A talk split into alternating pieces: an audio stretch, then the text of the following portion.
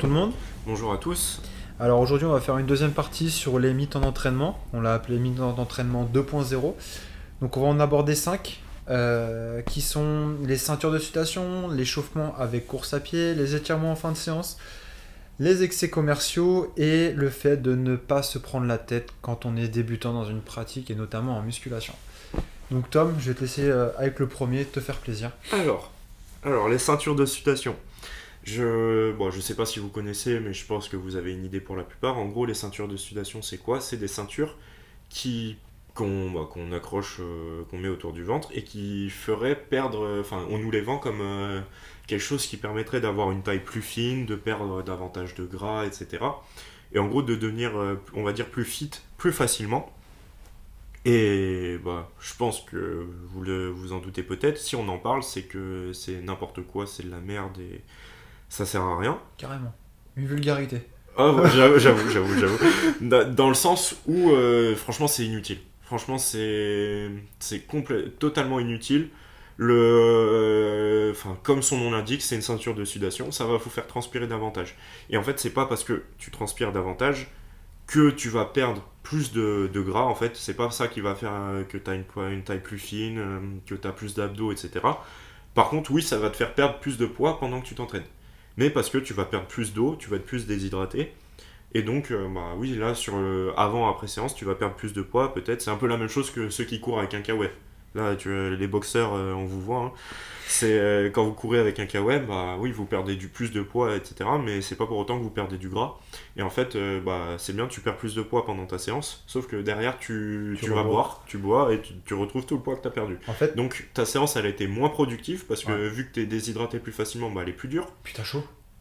t'as chaud, tu souffres, donc euh, t'as une séance moins productive, plus difficile, pour au final aucun effet bénéfique secondaire. Franchement, bah voilà, pour moi c'est totalement inutile. Alors, euh, les ceintures de sudation, ça pourrait être utile dans un seul cas de figure. Et pour une, une euh, spécificité de, de sportif, ce sont pour les boxeurs ou pour les, les, pour les activités en fait, qui demandent une pesée. Et qui, par exemple, si le jour de la pesée, ils arrivent, ils ont 500 grammes, 1 kg en trop, c'est que de la flotte. Tu leur mets un chaos. De toute façon, vous pouvez voir, vous pouvez regarder des, des- des reportages ou des émissions où ils les font transpirer énormément. Ils leur font faire des, des allers-retours entre le sauna et le hammam, des courses à pied euh, sous des températures excessives avec euh, tout un tas de, d'anoraks et de panoplies euh, identiques dans le seul but de perdre de la flotte. Donc les ceintures de sudation- ça pourrait être utile pour un boxeur qui a besoin d'être, ou même une activité de poids, un sport à catégorie de poids. un sport à catégorie de poids où il faut, il faut arriver le jour J avec le bon poids et quand tu as un excès, bah, ça peut être bien pour faciliter le- la perte rapidement, mais comme Tom l'a dit, ce n'est que de l'eau et à partir du moment où vous allez reboire, vous allez le reprendre. Ouais, bah voilà, je rebondis sur le point par rapport au boxeur, etc. C'est vrai que là, dans ce cas-là, bah oui, tu transpires plus, du coup ça peut te permettre d'être au poids à la pesée. Mais même pour les boxeurs, pour moi, c'est pas for- enfin pour les tous les sports à catégorie de poids, pour moi, c'est pas forcément optimal dans la mesure où justement tu vas être déshydraté.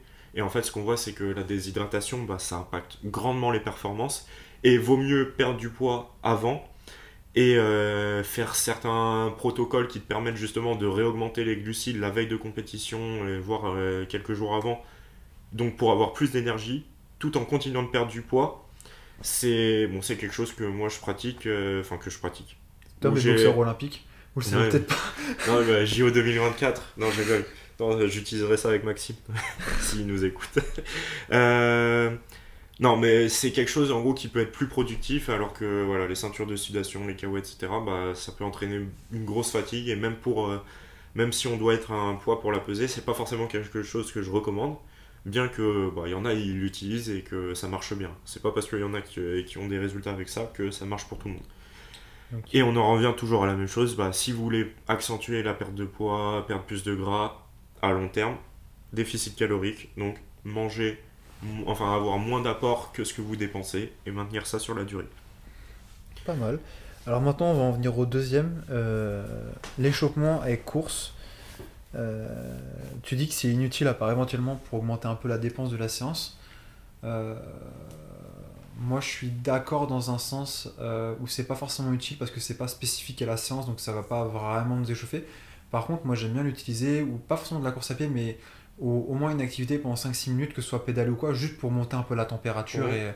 et, et préparer notre corps euh, à l'effort. Qu'est-ce que t'en penses, toi? Je pensais que tu avais développé.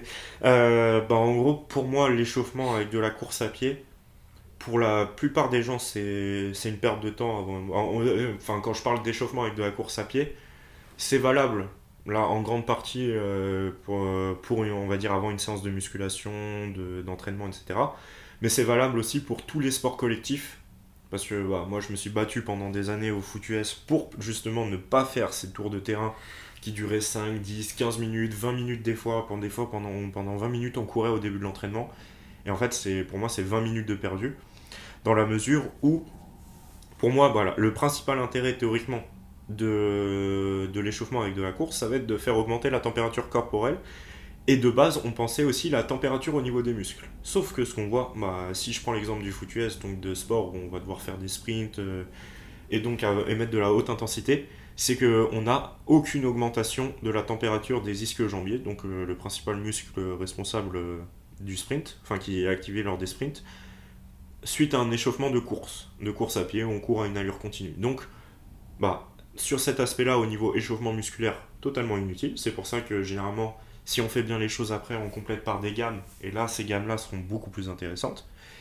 Et pour l'échauffement avant une séance de musculation, du coup, bah, ça a éventuellement voilà, l'avantage de faire augmenter la température corporelle, sachant que pour moi, en gros, si on fait certaines autres choses, notamment bah, moi ce que je prône, les rotations articulaires contrôlées et une montée en gamme, bah, en fait on a déjà cette augmentation de la température corporelle. Après, pour certaines personnes, on va dire que ça peut être euh, éventuellement utile ou en fait ça permet de rentrer dans sa séance. Ça peut euh, permettre de rentrer dans sa séance tranquillement, du coup de se dire bah ouais là je fais ma course, je fais ma marche, je fais mon vélo, etc. Je rentre tranquillement dans ma séance. Dans, le, dans la mesure où je suis avec un coach, bah ça peut être aussi quelque chose d'intéressant bah, parce que en fait on peut discuter avec le coach en même temps. Et en fait on peut voir, bah, nous en tant que coach, on peut voir l'état de forme de la personne, comment elle se sent. Bah, en fait, adapter, permettre en fait d'adapter euh, tranquillement la suite de la séance en discutant pendant ce, on va dire, ce cardio là. Mais pareil, moi c'est, pour moi il y a d'autres façons de le faire et moi je fais, enfin, cette discussion là, je la fais pendant les rotations articulaires contrôlées et euh, mais euh, bon, ça, voilà, c'est pour ça. Pour moi, c'est, on aurait le seul avantage, voilà, ça peut être d'augmenter un peu la dépense dans la séance parce que bah oui, c'est ce qui à un moment T va permettre de brûler pas mal d'énergie. Et donc si on fait 5-10 minutes de cardio au début de la séance, en fait, ça peut être 5-10 minutes de cardio qu'on a en plus dans notre quotidien et qui vont avoir euh, les aspects bénéfiques du cardio à ce niveau-là, mais c'est pas forcément quelque chose qui va rentabiliser pour moi la séance derrière. Clairement pas. Clairement pas. Euh, du coup, on arrive directement au troisième point sur les étirements en fin de séance. Euh, alors, je vais schématiser tout simplement. Tom, je pense que tu es contre. Moi, je suis contre aussi. Je suis pas contre. T'es pas contre? Non, je, je t'expliquerai pourquoi. Vas-y. Euh, attends, il y a étirement étirement. Parce que ceux qui t'étirent comme du sagons à la fin d'une grosse séance de sport, moi je suis contre et je vais te dire pourquoi. Euh, considérez que le muscle c'est comme un élastique, d'accord? Si on vous envoie une grosse séance, vous allez faire des micro-déchirures au sein du muscle. Donc le muscle ici c'est l'élastique. Un muscle contracté c'est un muscle tendu et donc venir étirer un muscle déjà déchiré, ça prend le risque d'augmenter un peu les déchirures et donc du coup ralentir le processus de récupération. Euh, après, par contre, ce qui est bien, c'est de faire un retour au calme euh, via quelques exercices pour moi plus de mobilité euh, pour terminer la séance et donc revenir à un, rythme plus cool. Toi, t'en penses quoi? Je suis d'accord avec toi. Stop On arrête là. Suivant Non, dans la mesure où justement forcer comme un malade sur les étirements à la fin d'une séance, bah, c'est contre-productif. Souvent, on entend les personnes dire Ouais, je m'étire à la fin de la séance, ça me permet d'avoir moins de courbatures. Sauf que c'est pas vrai. Euh, c'est au contraire. En fait, ce qu'on voit, c'est qu'il n'y a aucun effet sur les courbatures, voire même le contraire, justement, comme Lucas l'a dit, bah, en fait, on tire davantage sur quelque chose qui est déchiré. Et en fait, on voit justement l'inverse. Moi, il y a certains bodybuilders qui utilisaient ça à un moment pour en fait accentuer les dommages musculaires en fin de séance. Bah, en fait, ils étiraient davantage Oh, pour en fait maximiser euh, bah, l'hypertrophie après parce que justement on avait davantage de déchirures musculaires. Et du coup bah en fait t'as davantage de, de, courbatures si tu t'étires en fin de séance. Si tu on va dire si tu forces l'étirement en fin de séance. Oui j'entends déjà il y, a des personnes qui vont me dire ouais mais pourtant moi quand je m'étire bah en fait j'ai moins je vois j'ai moins de courbatures. Et ouais bah c'est ce qu'on appelle l'effet placebo. J'en ai parlé il y a pas très longtemps et en fait, si tu penses que quelque chose va te faire un bienfait, même si sur le papier c'est totalement inutile, bah il y a de grandes chances que ça marche. Donc si tu penses, enfin si tu t'étires en pensant que ça va réduire tes courbatures. Il y a de grandes chances que ça marche, mais en fait, physiologiquement, il n'y a aucune preuve. Là où en fait s'étirer pour moi peut être intéressant en fin de séance, c'est en fait, bah, comme l'a dit Lucas, un peu sous forme de retour au calme. Moi je sais que souvent je conseille un retour au calme euh, essentiellement axé au niveau de la respiration, donc euh, tu t'assois, tu t'allonges, juste tu te détends et tu prends le temps de respirer par le nez pendant 2, 3, 5 minutes tranquillement.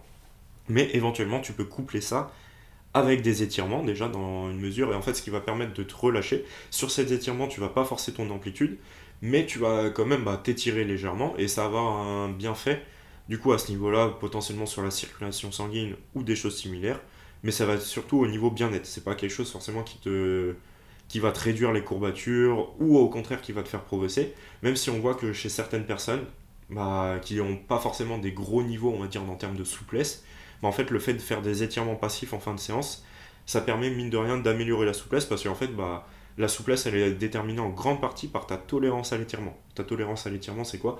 C'est en fait le degré de, de difficulté, on va dire, euh, bah, d'étirement que tu es capable de tolérer.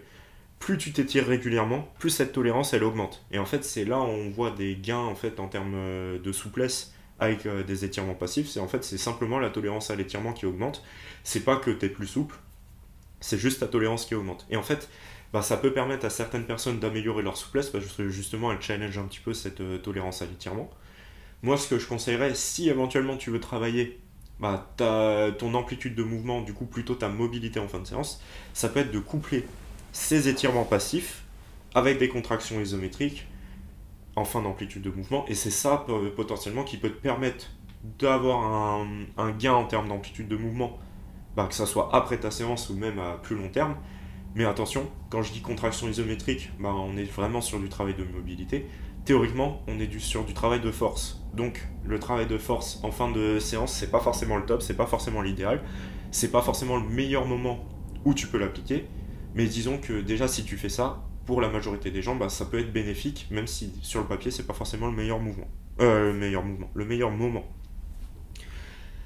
Alors, prochain mythe, ça va être l'excès commercial. Est-ce que tu veux nous en parler, Lucas? Le problème actuellement, c'est que on entend. Alors déjà pour moi, il y a deux problèmes. Le problème, c'est qu'on entend de tout et de rien. C'est-à-dire qu'on peut avoir une, information et son contraire sur à peu près Internet, sur n'importe quel support euh, auquel on va pouvoir avoir accès. Et euh, la deuxième, l'excès commercial ici, euh, je pense que tu sous-entends tout ce qui est complément alimentaire. Ou... L'excès global. Moi, j'ai différents aspects en tête, que ce soit au niveau des vêtements, du matériel, etc. Mais en gros, tout ce que on aurait peut-être besoin, enfin qu'on pense des fois avoir besoin d'acheter pour euh, avoir des bah, résultats. moi, ce que je propose, c'est que je parle des compléments et que toi, tu parles du reste. Euh, à savoir, des compléments, ça reste des compléments. D'accord? On trouve quasiment tout à 99,9% dans notre euh, alimentation quotidienne et la société actuelle et le monde du fitness nous poussent à consommer pour avoir un aspect stylé, un aspect à la mode. Euh, après, c'est sûr qu'on aime bien, je pense aux, gens du CrossFit ou à ceux qui suivent des, gros influenceurs, qui aiment bien se référer euh, à leurs idoles et à leur lifestyle et que du coup ils veulent adhérer à la communauté. Donc pourquoi pas euh, s'identifier en achetant leurs produits. Après, il faut différencier, acheter quelques produits et être complètement dans l'excès où il faut tout avoir de la paire de chaussettes au complément, aux bouteilles. Euh, rappeler on rappelle que c'est juste du sport, on est là pour se défouler, pour progresser. Et à mon sens, euh, que ce soit en termes de compléments ou même en termes de vêtements, on n'a clairement pas besoin d'avoir le tout dernier brûleur de graisse, la toute dernière version de créatine ou la toute dernière serviette, je sais pas, Team Shape, pour pouvoir soulever lourd à la salle. Ça reste un exemple. Dans tous les compléments, euh, la plupart, c'est que de la merde. Moi aussi, je l'ai dit, c'est que de la merde. Il y a très très peu de compléments qui sont labellisés, qui sont suivis. Euh, donc pour moi, ça reste un excès commercial qui est juste inutile et qui surfe un peu sur euh, ce qui est à la page, ce qui est à la mode et qui force le, qui force le consommateur à, à, acheter pour juste adhérer au mode de vie et au lifestyle. Et... Alors qu'en fait, si tu veux faire ton développé couché tranquillement, bah, tu as juste besoin d'une barre de poids et d'une serviette pour éviter de dégueulasser le banc. C'est tout. Ok. Pourtant, tu prends pas 10 pilules euh, tous les matins? Des pilules de quoi? Non, je sais pas. Non? non, Je prends des vitamines, des oméga 3, de la vitamine D. Euh, c'est tout. Voilà. Euh, pour revenir sur l'aspect au niveau complément, pour moi, je suis un peu plus partage avec Lucas. Après, oui, grandement, pour la majorité des gens, c'est pas Ouais, quelque chose que d'intéressant. toi, ça. Ça dépend à qui on s'adresse. Si c'est Voilà. des sportifs confirmés, la complémentation peut être vachement intéressante, voire même nécessaire dans certains points. Pour tout ce qui est du domaine grand public, euh, de l'eau, Bah, largement. disons que voilà, c'est pas quelque chose d'obligatoire, loin de là. C'est voilà, quelque chose de base qui est censé compléter bah, une bonne alimentation. Et comme l'a dit Lucas, bah, si on mange bien, bah, théoriquement, on ne- on n'est pas censé en avoir besoin, sauf pour justement certains sportifs. Enfin, si on, va dire on s'entraîne à une certaine dose, il n'y a pas forcément de dose particulière, mais à un certain niveau. Moi, je sais que justement, je prends pas mal de compléments. Que, enfin, pas, pas n'importe quoi, hein, mais je prends pas mal de compléments, mais justement parce qu'en fait, j'avais fait des prises de sang. Et en fait, euh, bah, j'étais en deuxième année de fac, je crois, et je, bah, je m'entraînais en, en moyenne, un peu comme actuellement, mais entre 15 et 20, 25 heures par semaine, donc un gros niveau. Mais d'un côté ça, je mangeais énormément, je mangeais plutôt propre, enfin je mangeais quasiment 2 kilos de légumes par jour. Donc énormément, de, enfin 2 kilos de fruits et légumes. Donc euh, j'avais théoriquement pas mal d'apports en termes de vitamines, nutriments, etc.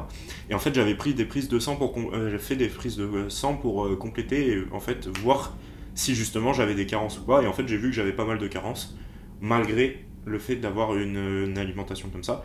Et en fait c'est suite à ça où moi j'ai commencé à me complémenter, euh, bah, en particulier en vitamines, en magnésium, comme l'a dit Lucas, qui sont on va dire les compléments les plus intéressants pour la plupart des gens.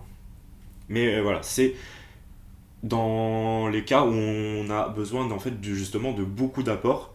Si on a une minorité d'apports, enfin je sais pas que tu t'entraînes 2, 3, 4 fois par semaine pendant une heure et que tu as un métier, euh, on va dire plutôt sédentaire, tu bouges pas toute la journée, globalement t'as pas forcément besoin de te, te supplémenter, même si ça peut être un bon moyen pour en fait faciliter ton quotidien. Je prends l'exemple de quelqu'un qui veut prendre du poids et euh, qui a du mal à atteindre ses apports en protéines, bah, avoir de la protéine en poudre, ça peut être quelque chose de qui va t'aider. Mais euh, c'est pas non plus quelque chose de magique. C'est, ça va être la même chose que ce que tu as dans l'alimentation, mais ça peut être plus simple de boire un shaker que de manger un steak par exemple. Et c'est plein de trucs comme ça, là où les compléments, bah voilà, ça peut faciliter les choses. Mais on en revient en- à la question de base, c'est en fait, la plupart des gens pensent qu'il faut prendre 10 000 trucs. Je vois des débutants qui prennent euh, je sais pas combien de trucs, ils prennent euh, plus de compléments que moi, alors qu'ils s'entraînent 2-3 fois dans la semaine, 4 fois euh, certains. Et en fait, ils prennent 10 000 trucs et en fait, ils jettent un peu leur argent par les semaines, euh, par la, par la fenêtre. Ils jettent leur argent par la fenêtre. euh, Ils doivent, euh, quand ils vont aux toilettes, euh, ça doit être jaune fluo le bordel parce qu'en fait ils assimilent pas tout. Et euh, Ça t'a jamais fait ça? de, bah, c'est généralement c'est quand je suis bien déshydraté. Moi, ça me l'a fait la première fois j'ai pris des, des complexes de vitamines euh, archi surdosés de chez Citec. Je suis allé aux toilettes et là, je te jure, mais vraiment, c'est fluo. J'aurais pu éteindre la lumière que j'aurais vu ce que je faisais. C'était du délire. Mais non, à part ça, non, ça va. Mais voilà, et ça, ça peut être un bon indicateur que justement t'assimiles pas tout et Ah bah, ça via la couleur de tes urines. Euh, donc voilà, il n'y a pas forcément besoin de tous les compléments, voire pas du tout. Si tu débutes, déjà entraîne-toi bien, mange bien, tu auras fait la majorité du travail pour progresser. On en revient à la même chose par rapport au matériel d'entraînement, t'as pas besoin de la ceinture, euh, des chaussures d'altéro, euh, je sais pas, ouais, de la Des serviette, euh, des genouillères, etc. J'en vois ouais, qui mettent des genouillères. Enfin, pour les mecs euh, avec des, enfin, qui mettent des charges minimes au squat, euh, y a, franchement, il n'y a aucun intérêt. Même, euh, enfin, pour moi, le seul intérêt, c'est juste si tu fais de la force pour pouvoir éventuellement mettre plus lourd. Et encore, je je suis pas fan, mais voilà, c'est. Il y en a plein, ils ont tous les trucs, mais derrière, euh, ils en oublient que la base, en fait, ça va être de s'entraîner, Régulièrement. de manger suffisamment ouais. et de bien récupérer, donc de dormir. Ça sert à rien d'avoir tous les derniers accessoires de finesse, une ceinture de force, des genouillères, euh, ceinture d'altéro, des straps, euh, des sangles de force si vous mangez comme un enfant. Ça va plutôt Eat dans le like a sens. shield. T'as dit quoi Eat like a shield. Ouais, voilà. Manger comme un, comme un homme, manger bien, et puis le reste en découlera. Et puis même, moi, à- dans l'autre sens, euh, je le dis, c'est même contre-productif que d'avoir des accessoires de fitness, surtout au début, parce que ça va nous habituer à potentiellement avoir de, mauvaises, euh, de mauvais mouvements, de mauvaises gestuelles ou de mauvaises positions. Euh, je donne un exemple tout bête, un débutant qui se met au squat et tout de suite qui, euh, qui décide de, euh, d'avoir une ceinture d'altéro, euh, une ceinture de force, c'est inutile. Uti- si tu as des abdos, si tu as des lombaires, utilise-les, fais-les travailler et utilise la ceinture de force vraiment quand tu te rapproches de, de charge max ou qu'il n'y a personne pour t'assurer par exemple.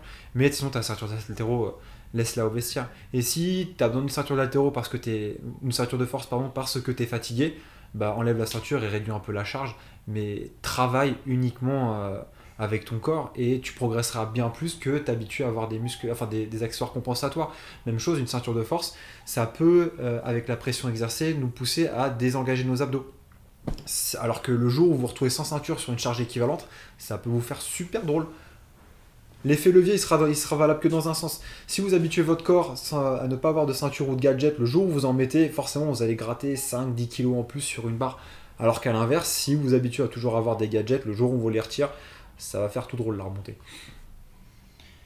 Voilà, on a, on a tout dit sur Donc, ça pour et résumer, on a, ouais. on a bah, un peu évoqué euh, le dernier aspect, le fait de, de- justement de vouloir trop se prendre la tête, surtout quand on débute. Il n'y a, y a pas besoin de, de faire, en fait, d'optimiser les choses pour progresser. Ce qu'il faut comprendre, c'est que quand on est débutant, bah, en fait, quasiment tout ce qu'on va faire va être une amélioration et donc va nous permettre de progresser. Je pense que vous l'avez peut-être déjà vu, des, enfin, des mecs autour de vous qui commencent euh, la muscu, enfin si on parle de muscu, qui commencent la muscu, en fait, ils commencent pour, euh, qui progressent comme pas possible. Or que les mecs, euh, bah, ils mangent pas forcément bien, ils s'entraînent pas forcément intelligent, mais euh, il y a des mecs, ouais, ils font quelques séries de pompes, quelques séries de traction, quelques séries d'abdos, et en fait, euh, ils deviennent euh, déjà avec des gros gros physiques. Et en fait, tout simplement parce que bah, au début, tu progresses super vite. Et c'est valable pour la plupart des gens, même si on n'est pas tous égaux.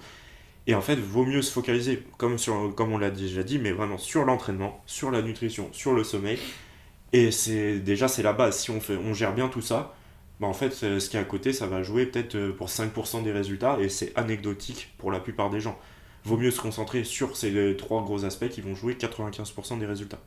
Je suis complètement d'accord. Donc pour résumer, en débutant, euh, prenez une tenue de sport, une serviette, poussez fort, mangez fort, mangez comme un homme, Mangez bien. reposez-vous bien, reposez-vous beaucoup même, prenez votre mal en patience et puis vous allez progresser naturellement. Exactement. Ouais, euh, enfin par rapport à l'entraînement, voilà, euh, commencer, moi je vous conseille de, par exemple, 2-3 fois par semaine, plutôt que de vouloir y aller tous les jours directement. Ça, c'est un point comme ça, je dis rien, on développera plus tard, je pense, sur cet aspect-là. Ben voilà. Voilà tout, donc n'hésitez pas à nous faire part euh, bah, de vos retours sur euh, cet épisode, euh, commencez, continuez de partager comme d'habitude. Évoquez-nous éventuellement bah, d'autres mythes qu'on n'aurait pas encore fait, histoire qu'on fasse peut-être une troisième partie à tout ça. Y a pas eu un truc sur lequel t'as traqué quand t'as commencé la muscu toi? On a tous un truc forcément sur lequel on a acheté alors que ça servait à rien. Bon, après, j'ai commencé, j'étais au collège, donc euh, je me souviens même pas. Moi le premier truc que j'ai craqué c'était un... Ça servait à rien, franchement j'étais con. Euh, un pot de prod Tech Nutrition. Genre je suis arrivé dans la salle, j'ai fait les deux séances, je me suis dit vas-y il me faut ça, je suis avec ça je vais être un monstre. Du j'ai pris ça, en fait. Le seul truc que ça m'a fait c'est que j'ai pris un shaker, j'ai eu envie de vomir. Tellement c'était dégueulasse. Ah non, moi j'ai jamais pris. Déjà, j'ai bataillé. Genre, euh, franchement, je pense que ça faisait 6 ans que je m'entraînais quand j'ai commencé du coup à me complémenter. Et encore, euh, ma mère, elle, elle a vu ma première commande, genre je lui avais pas dit. Eh t'as, non mais Tom et tout, elle m'a convoqué dans le salon, elle voulait qu'on en parle et tout. Ouais, attends, eh, Elle, elle- elle me pensait que c'était du dopage et tout, elle me dit mais ça va pas, pense à ta santé et tout. Euh, le pire, le jour où j'ai rapporté une boîte d'œufs chez moi, ma mère a fait mais tu, tu vas avoir des maladies. tu, Ah. vas, tu vas avoir des Bah, j'avais déjà eu le débat avec les œufs avant. Quoi? Genre, il y avait une- il y avait une pauvre boîte de 30 œufs de Carrefour, s'il te plaît, tu sais, la, la grande boîte de, de- la fameuse boîte de 30. J'ai mis ça dans le coffre, dans le, dans, dans le frigo. Je m'étais fait allumer. Des œufs? C'est c'est que des œufs? C'est pas grave. Ah putain, mais moi j'avais bah, j'avais le débat avec ma mère, mais moi bah, c'était quand j'étais en première. Et en gros, justement, bah, je commençais à manger des œufs tous les jours. Et en fait, euh, ma mère me disait, mais non, c'est pas bon pour le cholestérol, c'est deux par semaine, euh, en gros, les trucs qu'on dit à l'ancienne. Et euh, bah, moi, vu que je suis têtu, on est allé voir mon médecin généraliste. Et en gros, on a posé la question. Le médecin a dit que c'était pas problématique. D'un côté, heureusement que, que mon médecin a dit ça, parce que sinon j'aurais été compliqué. Ça aurait été compliqué. Et en plus de ça, bah, on a corrélé son discours avec des prises de sang. En fait, on a fait une prise de sang genre avant que bah, je commence à manger des œufs et à la fin je mangeais 5 œufs par jour. Et on a vu que évolution du cholestérol, j'en avais moins au total et j'avais plus de bon cholestérol en mangeant 5 œufs par jour. Bon, voilà, une petite anecdote euh, sur la fin de cet épisode. On vous dit à la semaine prochaine. À la semaine prochaine.